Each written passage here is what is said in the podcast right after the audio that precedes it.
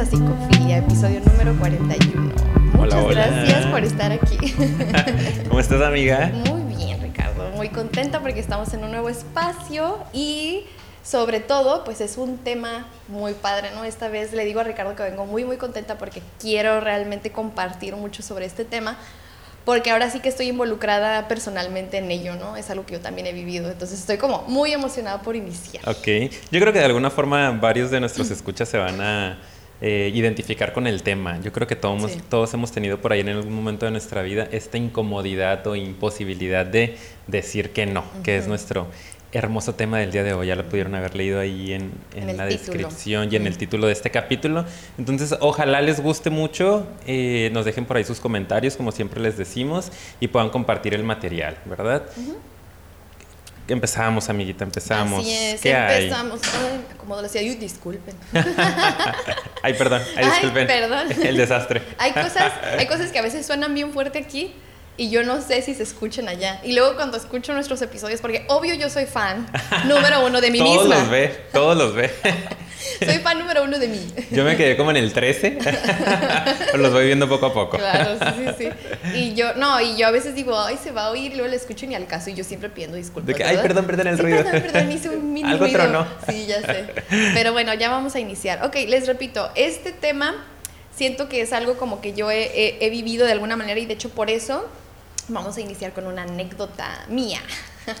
Porque me acaba de pasar esta semana algo que no, no pensé que, me, que, que todavía estuviera en ese nivel de como inconsciencia, no haber trabajado bien esto. A Ujú. veces tú crees, y creo que es bien común, ¿eh? sucede muchas veces que tú piensas, no manches, ya, lo tengo consciente, sé trabajarlo, am, ya vi cómo trabajarlo, y como lo tengo consciente, pues obviamente ya no me va a Voy volver a poder suceder. frenarlo, ¿no? Claro Cuando llegue la, pos- la oportunidad, voy a poder decir que no, ¿no? En este caso, como este tema. Pero no, en, este- en esta ocasión no sucedió así, por eso se los comparto también, porque nos pasa a todos, e incluso cuando tenemos a lo mejor muchos años en esto o vamos a psicoterapia, puede que de repente experimentes cosas así, pero a mí se me hace súper padre darme cuenta. Exacto. Porque aparte que lo puedo compartir aquí, pues me hace ver dónde estoy, ¿no? Y, que, y, y eso no quiere decir ni quita que yo sí tenga trabajado en cierta medida este tema, pero sí me hace ver lo que me falta y eso me emociona mucho porque yo, quiero mejorar. Yo creo que el hecho de identificar estas eh, deficiencias que podemos llegar a tener en cualquier área, ¿no? Eh, ahorita hablando de la imposibilidad para decir no o poner un alto a ciertas situaciones, eh, ya con el hecho de verlo habla de un avance, de un trabajo que tienes en el área. El asunto es que no es tan fácil No. ejecutar, nos damos cuenta que hay una necesidad de, ay, aquí es cuando tengo que poner un alto, pero a veces nos- se nos empiezan a mover muchísimas Sí. cosas, que es parte de lo que vamos a hablar el capítulo del día de hoy que nos limitan a hacerlo. Entonces, qué bueno que te puedes dar cuenta. A mí se me hace que ya estás muy cerca de. Ahora falta terminar de empujarnos y forzarnos Claro. un poquito a tomar la decisión en el momento de no permitir. Sí, ¿no? para eso necesitamos ejercitar bastante, ¿no? Igual lo iremos comentando a través de este episodio. Y pues bueno, les voy a platicar. Estaba platicando con un, un amigo, de hecho, es una persona que quiero mucho. Este, ay, yo así suspirando. Perdóname. Ah, Este, disculpen si mi voz se escucha rara, ando un poquito mal de la garganta todavía. Pero bueno, eh, y esta persona me dijo que había a lo mejor una oportunidad que en la empresa en la que él trabaja pudiera ayudar a algún tipo de conferencia, ¿no? Una plática. Entonces yo me emocioné mucho porque la empresa para la que él trabaja es muy reconocida. Es muy, muy reconocida aquí en Tijuana. No diremos nombres, obviamente. Escríbanos un mensaje privado si quieren saber. Ah, Ah, Pongan en los comentarios y le damos like a quien adivine. Ah, no es cierto. No es cierto. Eh, pero bueno, entonces yo me emocioné precisamente por eso, ¿no? Porque me dijo, oye, pues igual, pues te puedes relacionar padre, ¿no? Aquí Ajá. y como que, pues, yo creo que estaría padre que trabajaras y colaboraras con nosotros. Y yo, ok. Entonces, pues ya rápidamente me, me enlazó como para tener una cita con, con, obviamente sus superiores y fui a la cita y estuvimos platicando ahí y yo estaba como muy emocionada, ¿no? La verdad sí estaba así como qué padre, esta es una oportunidad, otro ambiente, porque es una empresa que obviamente no tiene mucho que ver con lo que yo hago, pues entonces dije qué padre poder llevar un poco de esto, de lo que es la psicología que es tan aplicable en, en, en muchas Ujú. áreas y poder ponerlo aquí que jamás pensé trabajar a lo mejor o colaborar con ellos. Total de que me empezaron a hablar de todo lo que ellos hacen, este, las relaciones que tienen, hasta los dineros que manejan. O sea, obviamente no cifras exactas, pero como para... Yo sentí que como que, wow, me, me Te estaba estaban convenciendo, ¿no? Sí, me estaba emocionando bastante y yo... Un ah, asunto medio sí, manipulador. Sí, sí, sí, claro, ¿no? Entonces ya, digo, no por mala onda, ellos haciendo su trabajo, no es una crítica, yo sé que ni siquiera estoy diciendo su nombre tal cual, pero, pero igual para cualquier otra persona que trabaje obviamente como en vender una idea, pues es normal, ¿no? Ujú. A eso se dedican A precisamente. eso se ¿no? dedican. Entonces, pues estaba así como que trabajándome esta parte y de repente llega la parte como de, bueno, pues eh, tú opínanos ahora qué es lo que qué es lo que nos puedes ofrecer. Empecé también yo a dar lluvia de ideas de temas posibles para trabajar en esta conferencia que yo iba a dar, de un evento que ellos iban a organizar. Y ya al final como, oh, muy bien, qué padre. Y, y esto sí no recuerdo muy bien si fue poquito antes o después de que yo hablara, pero ahí sí se, me- se me, se, me, se me está olvidando en este momento. Ujú. Pero llega un punto en el que me dicen que pues no hay, no- y no hay dinero, ¿sí? Así de nada. Y ahorita como andamos batallando, lo cual fue bien extraño porque al principio era como, ve qué importantes Ajá. somos, pero pues ahorita no hay, no hay, como no hay una dinero. empresa con mucho impacto en la ciudad y en la zona Sí. y de repente, Oh, pero pero no hay dinero, fíjate. no podemos invertirte. Y pues bueno, o sea, aquí lo que te ofrecemos es un intercambio, fue la palabra que, que utilizaron, ¿no? Eh, y pues yo así de que como que un intercambio y así, o sea, ¿que te- a, qué, ¿a qué se refieren? Bueno, no lo dije en ese momento porque estaba hablándome la otra persona, como que no me dejó ni procesar, fue como ta, ta, ta, ta, y empezó a darme todos los beneficios de ese intercambio, que es exposición en sus redes sociales, que puede a lo mejor darme a conocer en un sector de la población que pues tal vez está un poquito más, o sea, mejor acomodado y que podría a lo mejor relacionarme de una buena manera, que tal vez podía sacar algunos clientes de ahí. Ok. Sin embargo, pues la idea sí era hacer como una conferencia pequeña, no masiva. ¿sabes? Y que pues eso iba a ser el intercambio y que le convenía, o sea, me convenía a mí, obviamente, como, como psicóloga, darme a conocer, ¿no? Y por un momento, fue bien extraño, déjenme lo que les platico, ¿ok? Dé- Déjenme les platico, perdón. Mm, yo por mucho tiempo cuando recién inicié, o sea, yo sé que no es como que tengo 30 años de experiencia, Claro. pero no acabo de salir de la universidad. Y por mucho tiempo yo inicié dando así mi trabajo haciendo este tipo de intercambios y muchas veces hasta regalándolos sin obtener mucho a cambio. Es ¿sí? parte de, ¿no? Sí. Cuando uno va empezando. Y cuando en verdad te quieres dar a conocer porque nadie te conoce, ¿no? Y no es que yo quiera decir, ay, Dios mío, la fama, O ¿no? sea- o sea, ¿sabes con quién estás hablando? Si sabes que tengo un canal de YouTube con 3 millones de seguidores. Por favor. O sea, no es que me quiera poner en ahí. acento regio aparte. Claro, aparte. No es que me quiera poner ahí, pero pues no acabo de egresar. Sí, sí, se parece que tengo clientes. Sí, tengo una base de clientes. Claro. En algunas escuelas tengo conexiones. Y aparte trabajé en otras áreas en las que sí, de alguna manera, pues sí, tengo uno ya trabajo. después de 3, 4 años se va formando su cartera, ¿no? De No, claro. Y yo sí. ya, pues siete años de, de- en esto, pues ni siquiera... Ay, yo 3, 4 años, yo Sí, que salí de la maestría, pero Ajá, de la no. universidad salí hace como 6. Sí, o sea, ya van para siete años, pues, o no sé si ya los cumplimos, de- no he sacado la cuenta. Ajá. Seis o siete, no, pero ya Seis, casi yo siete, creo que pues. seis. Pero ya más de seis. Sí, O sea, ya vamos para el siete fácil, pues. Entonces. Y nos ven jovenzones y piensan sí, que... ujú. A lo mejor ya que tengan los 10 años, la cifra cerrada, 10 años de experiencia, no sé, ¿verdad? Pero créanme que no es algo como que, ay, recién salidita y nadie me. Ujú. O sea, tengo ya mucho tiempo trabajando y poco a poco haciendo esto. Entonces, hubo una parte de mí que se activó, que se intimidó y que se sintió muy mal en ese momento y tuve sentimientos encontrados. Por una parte dije, ya para no hacerlo muy largo, Ujú. ¿sabes qué? Yo ya no hago esto, a menos de que en verdad haya un intercambio bastante atractivo, si no va a haber Claro. un intercambio económico. Y por otra parte me dio como un, ah, pero, porque ellos me estaban diciendo, es una oportunidad, es una oportunidad. Entonces, aparte de que yo estaba dudando de mí misma, de, de mi propia seguridad, de qué tipo de profesional soy, o sea, había una parte de mí que se contactó con, ay, sí, casi, casi me están haciendo el favor, Ajá. ¿sí? O sea, esa parte insegura de mí. Les Y- tengo que decir que sí. Claro. ¿Cómo voy a decir que no? no manches, ¿sabes? O sea, como que medio me intimidé. Y por otro lado, uy, mi amigo me contactó aquí, me, uy, qué pena Le voy a quedar él". mal. Sí, no manches. Entonces en ese momento había una parte de mí que quería decir no, pero dije que sí. Dijiste que sí. Dije que sí. ¿Qué? Ah, es que no le he contado a él. A veces que Me le platico.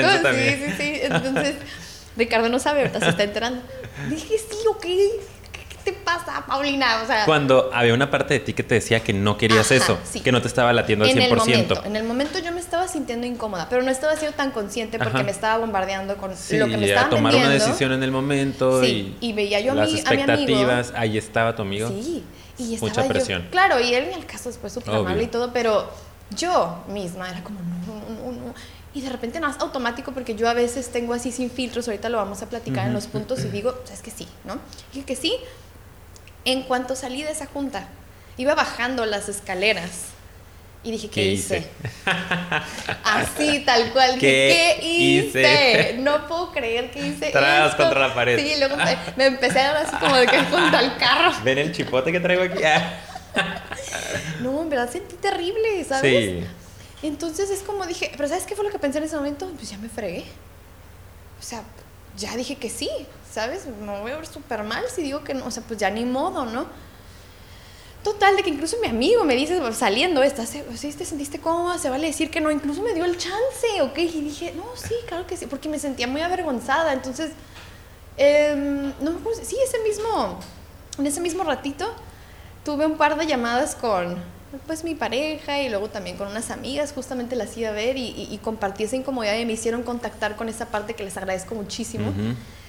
Y me hicieron contactar con esa parte y yo dije así como que, bueno, no, pues sí y de repente me, me, abrieron el panorama de, se vale decir siempre no. Ok, para empezar tienes un issue con decir que no, mija, ¿no? Pero todavía puedes decir que no. Tú puedes decir que no cuando quieras. Exacto. ¿Sabes? Pero imagínate qué difícil. De por sí me da cosa decir que no en el momento. Decir siempre no, cuando ya dije que sí, los que no saben decir no me van a entender. Es horrible. Es como, no, ya dije que sí. ¿Dónde queda mi credibilidad? Claro, o sea, la cantidad de cosas Qué antiprofesional me voy a ver. Qué mala psicóloga empecé a pensar. Un asunto medio ansioso que tiene que ver con el perfeccionismo, ¿no? Que vayan y vean nuestro episodio anterior en donde hablamos mucho sobre todos estos temas y cómo de repente cuando somos ansiosones y tenemos la característica del perfeccionismo, nos cuesta muchísimo trabajo poder replantear algo. Claro. Es como la rigidez de, ay, no, pues si ya dije que sí, ahora me voy a presionar y lo saco porque lo saco, aunque no me guste. Y ya veré después. Y no es cierto. No, pero yo en ese momento me encantó porque como que yo estaba contactando con, quiero decir que no, pero me estaba bloqueando mi ansiedad y de repente llegan y me hacen el comentario y yo, claro que sí, claro, o sea, conecté de volada. Y es por eso bien importante estar siempre consciente de las emociones, de qué te está diciendo tu estómago, tu cabeza. Si algo no se siente bien, ponle atención. Entonces, pues adivina qué hice. Adivinen todos los que me escuchan qué hice. Hablaste. Sí, pues primero le hablé a mi amigo, obviamente, ¿no? Le expliqué todo, hasta le hablé y le expuse así como muy intensamente mi issue a nivel personal. Dije, como si tengo confianza, te voy a decir, mira, este es mi problema, no sé decir que no, contacté con esto, me sentí así, o sea, me súper entendió, me dijo, no hay problema, me pasó el contacto de esta persona y pues ya este, yo me cargué de enviarle el correo diciéndole, pues no, gracias, pero como que obviamente ya después o con una apertura hablar acerca de tal vez en un futuro colaborar. Yo estoy abierta, ¿no? Eh, no sé si vaya a ver esta persona, este, este, ¿cómo se llama? Episodio. Ajá, así es. Pero la principal razón por la que, en verdad, y, fui muy honesta eh, cuando se lo expuse tanto a mi amigo como a la persona por la que dije que no, es porque en verdad ahorita, aparte de que yo ya no quiero hacer ese tipo de actividad, o sea, aparte súmale, ¿ok? Mis tiempos y la cantidad de tiempo y horas que le iba a invertir no me da, no, aparte, o sea. Sí. Y eso es algo que me dio mucho coraje porque dije, ¿cómo es posible que aparte no fui realista? Conmigo misma y yo me iba a, e, echar más trabajo que ahorita, o sea, me iba a aventar un estrés extra porque son horas de trabajo el crear ese tipo de contenido. Es que no es fácil, no creen que es irse para ahí a hablar. No, y... no, no. Y yo andaba toda apretada y aparte, o sea, entonces dije, no, pues, o sea, voy a ser honesta, voy a decir que no puedo y aparte yo ya a nivel personal les comparto, es algo que yo misma dije, pues es un reto para mí. ¿No sabes lo que sentí cuando escribí y pude, o sea, dije, qué bueno, qué bueno que pude y es un reto personal. Créanme que el simple hecho de decir, cuando tú no sabes decir que no y dijiste que sí y luego retractarte es bien pesado. Pero es un logro importante, ¿eh? implica que has avanzado muchísimo más, ¿no? Pues el ser capaz de decir, a ver, pues sí metí la pata porque todos tenemos derecho a de repente por la presión del momento, las expectativas, etcétera. Dije que sí, pero sabes que replanteo y soy valiente y soy fiel a mis sensaciones y a mis necesidades y no quiero, es una realidad. Y se vale, sobre todo si es antes de ya haber empezado un compromiso, que aunque ya lo hayas empezado, ¿eh? Eh, se vale también decir, no me estoy sintiendo bien, no, no está fluyendo, no es saludable para mí y voy a tener que dejar eh, esta oportunidad, ¿no? Tratando de no dañar tanto a la otra parte. Ándale, sí. Pero no estás dañando a nadie en ese momento. O sea, cuidando un poquito. es una pregunta muy importante para hacerse. ¿Realmente estoy dañando a la persona? La mayoría de las veces te vas a dar cuenta que no. No, y sobre todo si en ese momento te lo están pidiendo, no estás dañando con decir que no en ese momento. Claro. ¿sí? ¿Y por qué? Porque de antemano estás exponiendo. Obviamente, imagínate, ahí si hubiera estado mal que justo antes de empezar así, no, y salgo corriendo y los dejo ahí parados, porque ahí afecto su trabajo. Pero ahorita aquí no hay nadie, no hay ninguna persona esperándome en una sala de, para una conferencia. No, se ha planeado nada. no se ha invertido nada. No, nada, súper bien. Entonces, les comparto esto. Yo sé que me tomé unos buenos 10 minutos para hablar de esto, discúlpenme o más, pero yo creo que es importante porque ahorita les vamos a hablar de ciertos puntos y yo quiero ir ligándolos con esta experiencia que yo me imagino que muchos de ustedes han tenido experiencias similares para que entendamos cuál es el proceso de pensamiento detrás de esas acciones o decisiones que tomamos. ¿Qué es lo que está pasando que nos limita a tomar una decisión que está surgiendo por ahí, que hay ese foquito rojo que se nos está prendiendo de tic, tic, tic, peligro, di que no, pero sí. no, ¿por qué? ¿Por qué, lo, haces? no, fue, muy interesante. Creo que, que, yo lo tengo un poco más trabajado ahí. Fíjate que rapidito también les comparto que evidentemente como buen ansioso fue algo que me pasó durante mucho tiempo. Y yo creo que de cierta forma me sigue pasando todavía. A lo mejor con otros temas, ¿no? Que si la salidita, que sí, bueno, vamos, acepto. Eh, cuando a veces no tengo mucho tiempo y sé que me va a estresar. Pero en cuestiones laborales me pasaba mucho. Soy muy solicitado. Ustedes ya saben que yo soy una figura pública. que me lleven, me lleven las ofertas de trabajo. Entonces, antes decía que sí a todo, que sí a todo.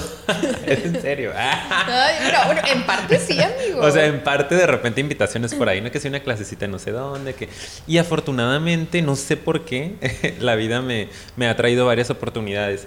Y hubo un momento en el que tuve que también aprender a decir que no eh, me acuerdo que en una universidad en la que trabajaba antes eh, me ofrecieron un tiempo completo también, ¿no?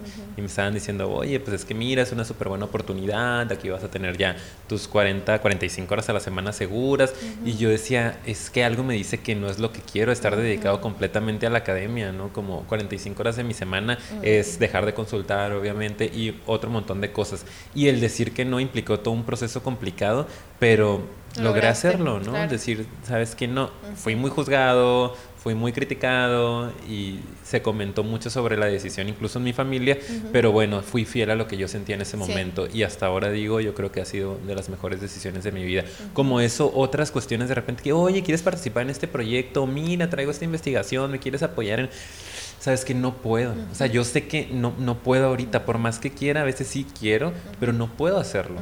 O sea, y lo más sensato y congruente y coherente es decir, no. Sí, no, gracias. Y está bien, no pasa nada. Pero ¿por qué a veces nos gana? Porque a veces nos gana esta esta fuerza interna, vamos a decir, que nos obliga a aceptar ciertas cosas, ¿no? O decir que sí, cuando sabemos de alguna u otra forma que no es lo que queremos. ¿Cuál será el proceso interno que vivimos ahí los seres humanos? Sí, pues miren, la primera... ¿Tienen las respuestas, Paulina, a mis problemas? Las respuestas. Ay, gracias, adiós, estamos en buenas manos. al lugar indicado. Ahorita yo voy a solucionarles... 6, 6, 4, Voy a solucionarle su existencia. Ay, muchas gracias, Paulina. Miren, el primer punto que traemos, que es muy interesante y yo creo que es, en ese caemos la mayoría, y yo particularmente en esta situación fue, lo que más me ubiqué, fue el que nos sentimos culpables. Las personas que no sabemos decir que no, sentimos una culpa muy fuerte al decirla, porque sentimos que al decir que no, nos convierte en malas personas. Y le vamos a cambiar la etiqueta mala persona, mal hijo, si es que no le hice un favor a mis padres, mal profesionista en este caso que yo sentí, o mala amiga aparte, ¿no? Como que, uy, es básico, mala amiga, ¿no? O sea, aquí lo voy a dejar súper mal. Mal novio, mala novia. Claro, y es algo con lo que tú cargas mucho, es, es, es una situación bien, bien, interesante porque de hecho antes de empezar le comentaba a Ricardo, que vemos como desde niños nos programan mucho a sentir culpa, ¿no? Por ejemplo, y díganme si ustedes en los comentarios lo han, les llegaron a decir eso de niños o lo han dicho a sus hijos, que es, mm, si te portas mal, va a venir el policía por ti. Y, o a veces ahí estaba pasando un policía enfrente, míralo, míralo, ahorita te va a venir a regañar, ¿eh? Ahora, eso suena muy inofensivo, ¿no? Pero ¿qué es lo negativo, ¿no? Que es como que enfocas a la persona a que su castigo sea el juicio externo, ¿sí? El juicio aparte de una persona que ni te conoce, ¿no? Que entiendo que el policía es una figura de autoridad, pero es una persona desconocida y no estás haciendo nada que implique un crimen y a los niños les empiezan a meter ese miedo de, uy, se va a enojar y te va a castigar. O a veces, Mm, tus compañeritos se van a enterar de este panchote que me estás haciendo, ¿eh? Le voy a decir a tu maestra para que te dé pena, Que te dé pena cómo te estás portando. Que vea cómo te portas en la casa, cómo me hablas. Exacto, sí, o a tus amigos o a la abuelita o a quien sea. Entonces son comentarios que entiendo que los papás están buscando recursos para controlar, básicamente, ¿no? Sí. Y que es interesante el tema. Sí, según ellos también, porque yo sé que de ahí viene el interés de regular las emociones de los niños, pero está basado en que sientan y generarles, pues, culpa, es, la emoción, pero basada también en el miedo, en, la vergüenza, ¿no? Es como una mezcolanza de, de, estas emociones. Sí, el miedo al que dirán, ¿no? Que eso es algo que también vamos a retomar, al final. Pero aquí, sobre todo, esa culpa mucho como de, hoy hice mal. Estoy haciendo algo malo, no estoy cumpliendo con las expectativas de los demás. Mi trabajo sería, o mi lugar en este mundo es cumplir con las expectativas del otro. Yo creo que eso es algo que se da mucho en, nuestra sociedad, sobre todo acá en, en México, ¿no? Eh, somos una cultura muy culpígena, ¿no? Normalmente eh, nos movemos mucho por esto. Tiene que ver la religión desde mi punto de vista eh, sin, siempre decimos que no... Sin ofender. Claro, ¿no? No es una, una, crítica directa contra la religión, pero es un asunto que se nos viene enseñando desde que estamos muy chicos a vivir con esta culpa de, ay, y si no soy aceptado, ¿no? Y si no soy querido, y si no es suficiente lo que estoy haciendo, no estoy llenando las expectativas de los demás, y vamos dirigiéndonos más pensando en los otros que en nosotros mismos, que en nuestra necesidad. Y a veces creemos desafortunadamente que el contactar con, con nuestra necesidad y hacer hacerla ver y ponerla sobre la mesa, incluso ejecutarla, es algo malo. Claro. Que estoy siendo egoísta, ¿no? No, y aparte, mira, ahorita está esta parte del que dirán, que ahorita estoy notando que lo íbamos a comentar más adelante, pero ya se engloba aquí, lo englobamos aquí. Una parte es el que dirán y con eso te hace sentir culpa, pero también la culpa está en cuando hay mucho chantaje emocional, que eso también es mucho de aquí de México, muy carácter, digo, también otras culturas, pero vamos a hablar de aquí, que como más en Latinoamérica, que, que, está este rol a lo mejor de, por ejemplo, ¿no? La mamá luchona, que es como que tanto que yo hago por ti, ve cómo me lo pagas, ¿sabes? Como que el chantaje emocional de tus acciones me afectan, y no solo me afectan, sino que me hacen daño, me va a dar un infarto del mal que te portas, y que tú como niño, ¿no? Empieces a reaccionar no quiero dañar a mi mamá, no quiero ser mal hijo, no, no quiero ser, y al rato quiero ser mala, mala esposa o mal esposo, ¿no? Y solamente ah, la culpa en ese sentido de que voy a dañar a los demás con mi sola existencia o con mis emociones, es lo que te mueve, ¿no? Yo creo que esa parte es bien fuerte, ¿no? De la culpa, de que tú creas en verdad que puedes dañar a las personas. Yo en mi caso en verdad sentía que podía dañar a mi amigo yo en verdad casi, casi, o sea, mi mente se iba, yo estoy muy programada para esto, como de no incomodar a la gente con mi existencia y con mis emociones, ¿sabes? Claro. Porque pobrecitos de ellos. Antes de pensar en que yo estaba incómoda, estaba, ay, no, es que qué tal si lo regañan. O sea, yo no quiero incomodarte con mis emociones. Que imagínate, con mi querer, con mi necesidad. Con mi necesidad, exacto. Sí, yo creo que era parte de lo que me pasaba a mí también, ahorita que lo platicamos y que lo escucho, creo que cuando llegué a decir que sí, en varias ocasiones entrar a proyectos que no quería, eh, por ejemplo de investigación, ¿no? que a mí nunca me ha gustado mucho la investigación, y mira, traigo este proyecto, ¿qué onda le entras? Y yo, sí, era más por una cuestión también de la culpa de quedarle mal a la otra persona, de que si pensó en mí, o si me está dando la oportunidad, tendría que aprovecharla porque pues voy a quedar mal, ¿no? Que van a pensar que no me gusta leer, que no me gusta investigar, que no me gusta trabajar. Tengo que, aunque ya trajera un montón de ocupaciones, o aunque no las trajera, pero si simple y sencillamente no era algo que me gustara, que fuera de mi interés, tenía todo el derecho de decir, no, claro. sabes que muchísimas gracias, pero, no, Sí, sí, sí. sin una necesidad de vivir el proceso angustiante de, ay, todo ansioso cuando le iba a decir que no, ¿por qué sufrimos tanto? Pues es eso, les repito, como fuimos programados, eh, tiene mucho que ver con tu infancia, evidentemente, así que chéquenle por ahí si sus padres utilizaron mucho el chantaje emocional o la evidencia y ridiculización, porque eso nos hace sentirnos culpables y hace que evitemos a toda costa incomodar a la gente con nuestras emociones o simplemente que piensen algo mal de nosotros, entonces decimos que sí a todo, ¿no? Le entramos con todo. Y al rato llega la adolescencia, hago esto también para los papás o futuros papás que nos estén escuchando, en la que los niños cuando esa es una etapa bien fuerte en la que están buscando aprobación, no son muy buenos para decir que no. Entonces, si les ofrecen una droga, si les ofrecen alcohol, el cigarro o lo que sea, van a ¿Qué le has enseñado a tu hijo? Le has enseñado, como lo he dicho en varias ocasiones, ¿no? A funcionar a partir de lo que los otros esperan de él, ¿no? De, lo que, de las necesidades de los demás. Funcionas a partir de, de lo que los otros necesitan. Entonces, si tú le has venido enseñando esto a tu hijo todo el tiempo de, ¿sabes qué? O sabes que a mí yo me voy a sentir mal, ¿no? Si tú no vas o si tú no eres un buen estudiante o tú no me traes esto, te levantas temprano, o sea, yo, me hace sentir mal, yo sufro porque yo estoy súper madrugando para estar aquí haciéndote tu... Yo tanto etcétera. que trabajo por ti. Claro, ¿no? yo que sacrifiqué mi vida, yo que no dejé mi trabajo por ejemplo, ¿no? Para estar contigo y así me pagas. Pues el día de mañana que vengan los amigos y le digan, ah, como dicen las mamás, si te dicen que te avientas de un puente te vas a aventar, a lo mejor sí. sí se va a porque eso me has enseñado.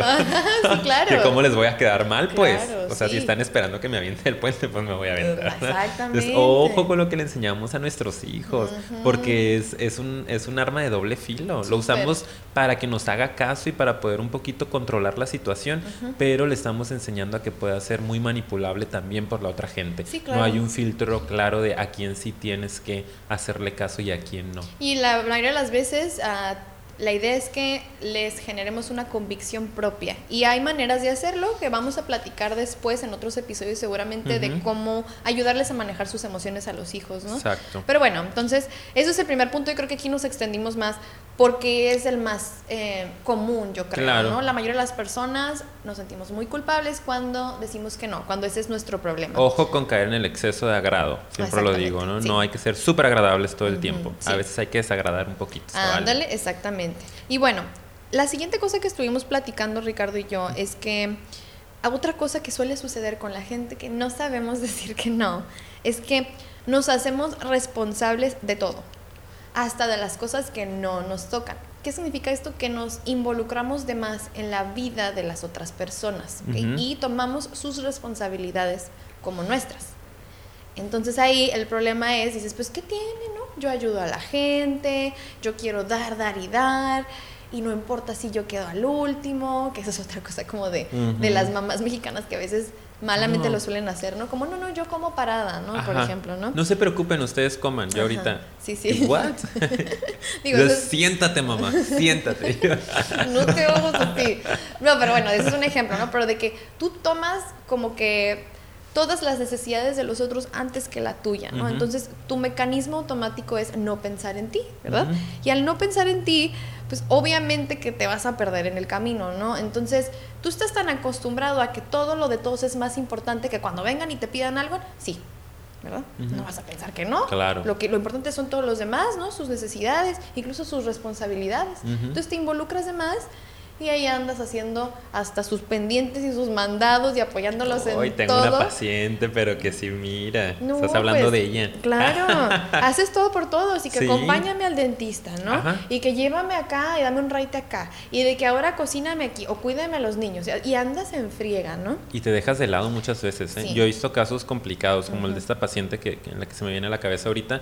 Eh, es una, una, señora, ¿no? Ya, ya de tener algunos 40 años, no recuerdo exactamente y ella es esta típica persona que es la mandadera de la familia. Ella tiene sus hijos, ¿no? Y tiene su casa, y tiene sus sueños y, su trabajo, etcétera, pero dejó de hacer muchísimas cosas por estar cumpliendo las expectativas de los demás. Por supuesto que te pones a revisar historia de vida y te das cuenta que así fue creada y que para eso fue programada, para eh, una autoestima muy bajo. Sabemos que esto puede venir de, de acá, ya sabemos que es el eh, desafortunadamente el origen de todos los males, ¿no? El, detonante principal. Claro, el no querernos, el no aceptarnos como somos, el no em, vernos como personas suficientes, ¿no? Entonces ella pues trae mucho este asunto de una autoestima muy baja, un autoconcepto muy pobre y se define desde el ayudar, ¿no? Ella vale cuando es útil para los otros. Entonces se la pasa ayudando a todo el mundo, pero tuvo que dejar de trabajar, empezó a desatender a los hijos, desatendió a su pareja, casi le tronan la relación porque, eh, oye, es que pues nunca tienes tiempo para lo que es importante realmente como tu relación de pareja tu vida. o tu familia, tu vida, exacto, porque tienes que estar o ayudando a tu mamá, o ayudando a tu hermana, o ayudando a la tía que tiene que venir, que recogerla a la línea, que irte no sé dónde, que llevar al niño, que traer al... Ay, amigo. Eh, sí, o sea, es como, ¿y a qué horas tú? Pues Sí. lo mío puede esperar. Lo mío puede esperar, exactamente. Wow. Entonces, a eso es a lo que me refiero con el, la mamá que se queda parada, a lo mejor mientras todos comen. Yo sé que a lo mejor dices, ay, eso que tiene que. Pero ahí está el ejemplo perfecto, sí. porque como tu mecanismo automático es lo de todos es primero y yo puedo esperar, no pasa nada. Te olvidas de ti y créeme, al final del día no te va a quedar tiempo para ti, no te va a quedar porque nunca te vas a hacer espacio. Y entre más personas sepan que tú eres así, lamentablemente atraes a más personas que van a Exacto. pedir de tu tiempo. Es que ¿por qué me llegan así? ¿Por qué me siguen buscando gente con tanta necesidad? No. Pues porque los llamas de Los alguna u otra llamas, forma, ¿no? exactamente, Es sí. con quien tú haces una conexión, pues es donde, Claro. donde se, se completa el, el círculo, vamos a decir, ¿no? Y hay dos razones que identificamos que pueden hacer que motiven a estas personas, ¿no? Una Ujú. es esa angustia de que tú genuinamente te angusties y te hagas tan responsable por la vida ajena que cuando veas ahí el problema, Pues, tengo que... sí, sientes Me toca, es me mi toca, necesidad. claro, es tu Ujú. necesidad porque te genera una angustia real el no estar ahí, ¿no? Porque tú crees que te toca. Y la otra cara de la moneda de razón por la que las personas se involucran demasiado es por necesidad de control. Ujú. Entre Son paréntesis, Dos polos, ¿no? Claro, si una es la angustia total de, ay, no, no, no, es que Dos tengo que caras de la ayudar". misma moneda. Sí, que de hecho tiene mucho que ver con la culpa también, el que te hagas responsable, pero la otra es mucha necesidad de control. Y dentro de ahí entra un poquito la soberbia, Ujú. ¿ok? ¿Y por qué soberbia? Porque las personas usualmente cuando tienen mucha necesidad de controlarlo, dicen, mejor lo hago yo, yo lo voy a hacer mejor. Ellos no van a Ay, poder. Así, ¿para qué me arriesgo a que la vayan a regar? ¿Sabes qué? A ver, ya quítense, yo lo hago, ¿no? Sí. Sí, y ¿sabes qué? Es esta necesidad de, también tiene que ver mucho con el perfeccionismo. En verdad, vayan y vean el otro episodio. En verdad, se lo sugerimos porque va a estar bien padre que vean este y luego este, Ajá. ¿no? O al revés, primero este y luego el de perfeccionismo. Está muy padre porque es esta parte como de, bueno, ¿y qué si de repente sale mal? Ujú. Y que, no, es que la va a cajetear, le va a salir súper mal y va a sufrir mi hijo o mi hija, por ejemplo, ¿no? O mi esposo o mi familiar. Bueno, ¿y qué tiene que sufra o qué tiene que salgan mal las cosas de repente? Es más, esas cosas son necesarias que las vivan las personas, si no, no van a evolucionar, no van a aprender y no lo van a trascender. Si tú estás previniendo constantemente que otros a tu alrededor sufran o vivan cosas negativas o se equivocan o les salgan mal las cosas, nunca lo van a poder solucionar por sí mismos porque necesitan aprenderlo. Tú siempre vas a estar ahí de colchón. Entonces esa Y parte... siempre te van a necesitar, ¿no? Siempre, siempre. Entonces, pues no, ahí sí que, que ni hablar. Yo creo que estamos haciendo más un mal que un bien, es a lo que voy. Y yo creo que estas personas al fin y al cabo también terminan sufriendo, ¿no? Sobre todo Sí. cuando lo hacemos eh, por esta soberbia, vamos a decirlo, por esta necesidad de control. Al fin y al cabo también estás súper saturado y terminas acumulando hasta coraje, ¿no? Hasta cierta incomodidad porque, oye, pues es que yo tengo que hacer todo, a todo el mundo le tengo que resolver, me dejaron toda la carga a mí, estoy bien saturada de trabajo ahora y Oye, pues sí, pero fue porque tú, a ver, yo lo hago, sí, yo lo hago, sí, está bien, échenmelo. Oye, Paulina, ¿puedes hacer esto? Sí, está bien, yo lo hago en la semana, ¿no? Oye, ¿me puedes ayudar con aquello? Sí, sí, y es, al final del día es un, no manches, me dejaron todo a mí. Claro. ¿no? Pero pues es que no dijiste a tiempo, ¿sabes qué? No, No, ¿y sabes te lo- toca a ti. Es lo peor del caso, a, veces ni te lo piden. A veces Lo asumes. Sí, y eso está bien canijo. ¿Yo? Ajá, por eso tengo que hay un poquito de soberbia ahí, Sí. porque es una mezcla entre soberbia, porque tú crees que lo puedes hacer mejor, pero a veces también es, am, o a lo mejor tú piensas que lo vas a sacar más rápido en el trabajo, por ejemplo. No, ya para que, y a veces es porque hay una ansiedad de prevenir que vaya a salir La mal. catástrofe. Sí, entonces tú para no, para prevenir riesgos, ni te lo están pidiendo y le entras. Pues. Ok. O estás viendo ya medio la catástrofe, no ha Ajá. pasado todavía nada, pero mejor lo previenes, ¿no? Entonces, y ni te toca y al rato exiges y te enojas con las personas cuando ellas jamás te dijeron, hey, ¿me ayudas? Eso Ujú. también lo vemos mucho en consultas, ¿sí, Sí, o no? sí. Que están así de que, "Ay, oye, nadie te dijo, nadie te Sí, es una ayuda". obligación, es- te van a correr si no lo haces. No, pero Ajá. es que, que quiero que las cosas que Ajá. estén bien, ¿no? El Sí. controlador. Entonces ahí es tu Pues, bronca, ¿no? O sea, es Eso por ya no es gusto, pues, es por gusto. Exacto, sí. Tengo un familiar que es bien así. voy a hablar ¿No con... aquí? No. Ah. ¿No, está en el cuarto? Donde somos pero- tres nada más. Pero yo creo que tú vas a saber quién eres. Y si no, te voy a decir que lo veas para que veas esto. De que no le piden ayuda y va y la da. Mm, Y lo que pasa es que luego cuando no la quiere dar, se la exigen. claro, O porque sea, eso generas. Ajá, porque luego al rato, oye, pero ni siquiera la- nadie te llamó a que lo hicieras, pero lo hiciste tantas veces que ahora ya te lo exigen y se enojan si no lo haces. Sí. Porque se acostumbran. Porque te pones en el papel de yo soy el que Claro. resuelve, ¿no? Sí, sí, sí. No sé si esta anécdota. Soy el todopoderoso. Sí, sí, sí. No, no iba a contar una anécdota, pero si me da tiempo al final, la, como reflexión, la, doy. Algo que me contó. e- Es más como una historia con moraleja, ¿no? Lo que me contó mi mamá una vez. Pero bueno, vamos ya con, con lo último y con esto. Ay, Ricardo, ¿tú qué traes el tiempo? A ver, nada más para Amiga, saber. estamos como en los 35 minutos Ok, más perfecto. o menos. No, Tenemos da tiempo. Bien, bien. Pues es que ya es el último punto y al final nada más vamos a dar como tips rápidos, ¿no? Entonces, ¿cómo puedes este, también saber qué te está motivando a no Ujú. poder decir que no? Pues que, que a mí no. se me hace bien in- interesante también este claro, punto, ¿no? esa parte Ujú. está bien importante que es no sabes ni qué quieres o tus prioridades, ¿no? Entonces, si no sabes cuáles son tus prioridades, claramente, pues todo lo de los demás va a ser más importante, ¿verdad? Porque ni tú mismo te conoces, no sabes qué te gusta o no te gusta. No tienes definido cuál es tu principal interés. ¿no? Exacto, entonces cuando hay también problemas de identidad, e- es fácil que puedas llegar a decir nada más a todo que sí, a todos que sí, y no hay como ningún filtro, porque tú no conoces realmente qué te gusta, qué quieres en tu vida, Claro. qué prioridades tienes, o te quedan vagamente como que ahí dibujadas, pero no las tienes como en claro. Entonces yo escucho a personas que pueden llegar a decir mucho estas frases como, ay, vamos a ir a comer lo que ustedes quieran. Eso estaba pensando, ¿no? Es la más Sí, es clásica. la más clara, sí. La que comemos, ¿no? No, lo que ustedes quieran. No, pues lo que sea. Dicen mucho, me da igual. Ajá. También, ¿no? Me da igual lo que tú quieras, Ajá. que sea. Ah, bueno, vámonos para las hamburguesas. No sé, y los hacen las hamburguesas y un tallón y quería hamburguesa, ¿no? como que pues no, no estoy disfrutando la comida, Sí. no era lo que quería exactamente, pero como no sé lo que quiero, no sé lo que me gusta, no estoy en contacto con lo que se me antoja, es un ejemplo muy básico, pero nos sirve para ilustrar, Sí. pues acepto otras cosas, ¿no? Y ni las disfruto al 100%, Claro. ni estoy completamente satisfecho, pero viene desde una cuestión de, pues no sabes lo que quieres, Claro. no, no defines y no te atreves a decir, esto, es lo que yo Esto, quiero, vamos a someterlo a votación. Y yo te voy a decir algo que también a mí me ha pasado. Yo he sido víctima de este punto. ¿sí? Ujú. ¿Por qué? Porque tú ahorita dices, no, que a lo mejor ya estás ahí y, y no era lo que quería. A mí, fíjate hasta qué extremo ha llegado. Estoy ahí y me da igual, ¿eh? Ajá. O sea, pero me sigue dando igual y no me importa.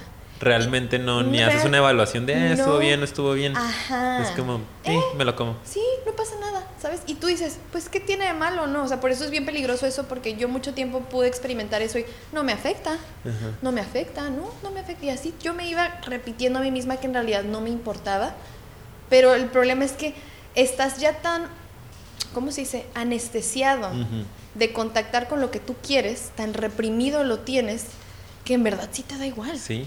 Pero eso es peligroso porque no todo te tiene que dar igual. No. Aguas si les está pasando eso de que es que en verdad me da igual lo que todos quieran, porque tengo que decidir yo. Pues porque ahí está tu identidad, ahí está quién Claro. eres, tu valor como persona, en tus Pones tu sello en tus Mm, cosas, ¿no? Exactamente. Entonces.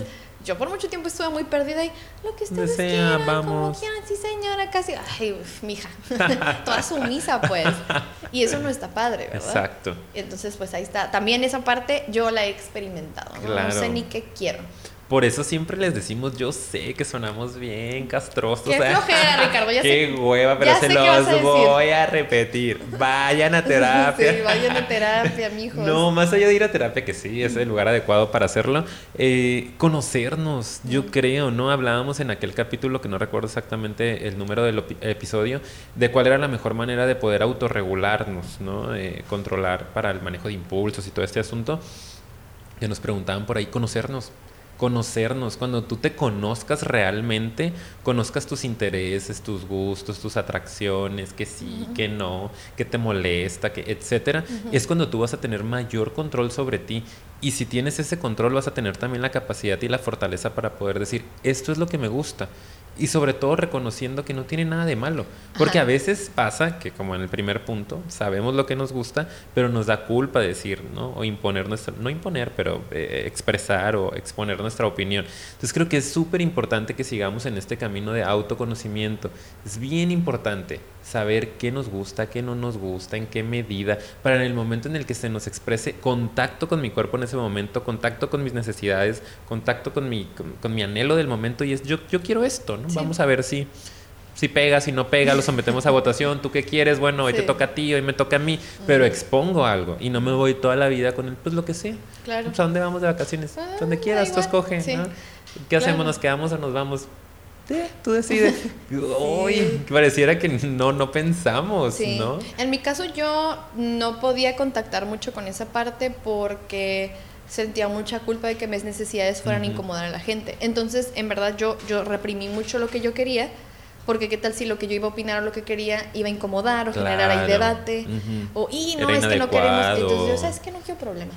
Entonces eso es bien fue, fuerte y feo. Que hay una frase por ahí, no recuerdo de quién exactamente, que dice que si dos personas están todo el tiempo de acuerdo, creo que es de Freud, es porque uno está pensando por los dos. ¿no? Como si dos ah. personas todo el tiempo están de acuerdo, es porque uno está pensando por los dos. Entonces está muy interesante. Oh my God, analizar eso. Sí, sí. Y miren, eh, con esto vamos a, cerrar, chicos. Ah, les vamos a dar un ejercicio, ¿no? Como que les recomendamos hacer para que haya un poquito más de autoconocimiento, que no nos quedemos, ahorita hablando de este punto final, que no nos quedemos con no sé ni qué quiero, no sé qué me gusta o no sé por qué no digo que sí o que no, o sea, no sé qué onda conmigo, Como una decisión, básicamente, ¿no? Entonces, este es un ejercicio bueno que pueden hacer, que es nada más para cuestionarse, es para mero autoconocimiento, ¿ok? Les recomendamos mucho que se hagan estas preguntas, que se las cuestionen y que lo anoten si es posible, ¿no Ricardo? Yo Eso creo que sirve mucho escribirlo, ponerlo en papel. Sobre todo porque... Lo hace más real. Claro, la idea es que vamos a hacer otro episodio que va a ser continuación de este, en donde vamos a hablar de eh, estrategias, o más bien son técnicas para que ustedes puedan decir que no. Realmente, ¿cómo le hago? Que ya identifiqué esto que les vamos a dejar de tareita para quien quiera continuar. ¿Cómo, o sea, ¿cómo vamos a ejercitar entonces esto ahora? Entonces, ahí les va. Lo primero es, detecten qué situaciones son en las que les cuesta más, ¿no? Por ejemplo, mi caso, a mí me cuesta mucho en el trabajo y, por ejemplo, con mi mamá, ¿no? O sea, o sea son dos ahorita que se me ocurren, ¿no? Claro y pero pueden haber más, obviamente, que ahorita no le estoy escarbando mucho. Tú, tú a lo mejor ponte a ver, no, yo con mis amigos y no sé, con mi pareja. Claro o yo en todas las áreas, a lo mejor te Habrá quien, ¿no? Sí, sí, en todas las áreas. Sí, porque hay quien dice, ay, no, a mí no me pasa mucho y luego, uh bueno, no es cierto, sí, el trabajo me la he pasado diciendo que sí cuando no quiero. Y habrá quien dice, no, la verdad, yo es que nunca tomo una decisión o nunca puedo decir que no, siempre me manipulan o me manejan a su antojo cualquier persona en cualquier situación. Es bien importante que primero detecten dónde es donde está el problema un poquito más visible, vamos a decirlo. Sí, como que en qué áreas, con qué personas. Detecten qué situaciones, con qué personas, en qué área te surge ese, ay, sí, está bien, voy, acepto. acepto el ok. Habrá mucha gente que lo haya hecho. ese es otro tema, amiga. de hecho, sí. Otra es, fíjate, no solo en qué áreas, sino con quiénes en específico. Estoy segura que van a haber personas que te lo detonan más en esas áreas. A lo mejor digo familia, ¿no? ¿Quiénes de tu familia te mueven más esa emoción? Ya sea de las que acabamos de hablar, ¿eh?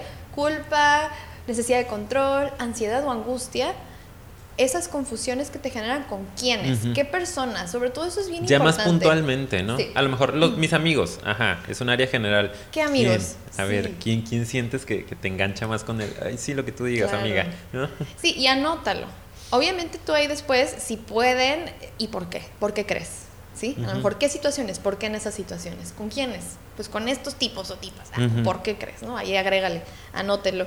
Y por último, y ese es uno de los más importantes, es detecta qué pensamientos y emociones experimentas en el momento en que te están pidiendo algo o estás viendo ahí la catástrofe y quieres así como que meterte y no sabes decir que no, ¿verdad? ¿Qué está pasando a nivel pensamiento? ¿Cuál es ese diálogo interno que tienes contigo mismo de, ay, no, es que si le digo que no, ¿qué piensas? ¿Qué te dices a ti mismo? ¿Y qué se genera como consecuencia a nivel emocional, ¿no? En tu cuerpo, tanto físicamente como emocionalmente. Yo creo que sería interesante poder registrarlo. Claro. Ejemplo con lo mío es ¿En qué, me- ¿En qué área me pasó? En el trabajo. ¿Con quiénes? Pues con mi amigo directamente, ¿no? Ujú. También con la persona que me estaba ahí como este, lavando. Ah, no es Entrevistando. cierto, es Haciendo el entrevistando. coco wash. No, no, no, es, es mentira. Saludos si me vea. Este, ¿con quiénes y qué pensamientos yo pensaba?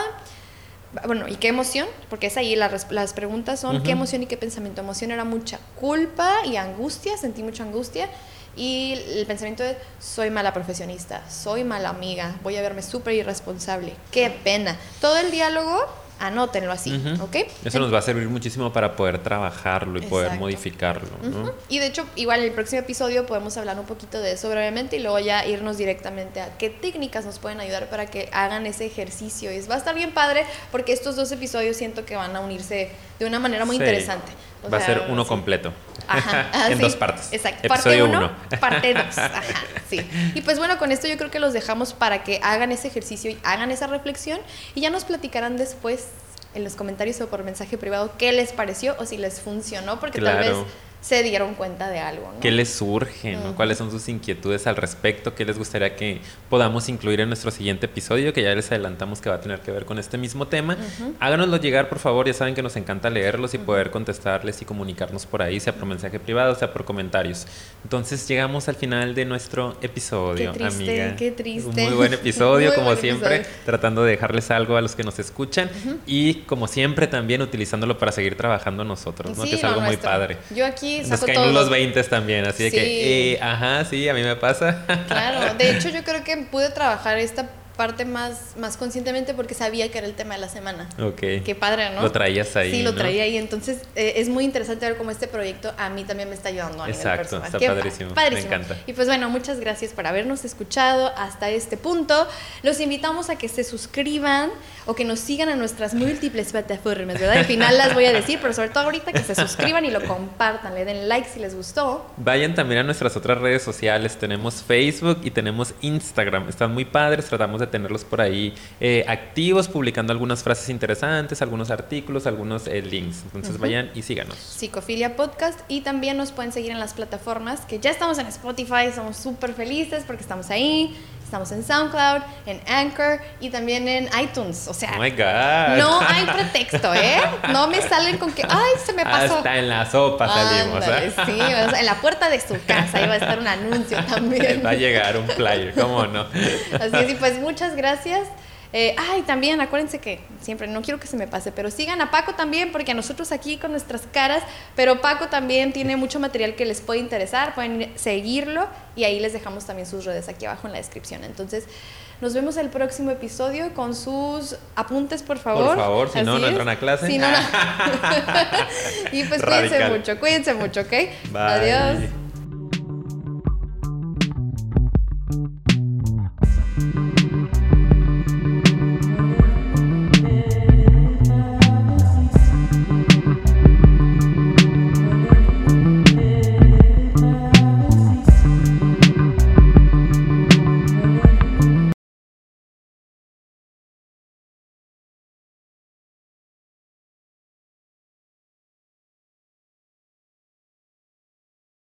Ay, no estás grabando, ¿verdad?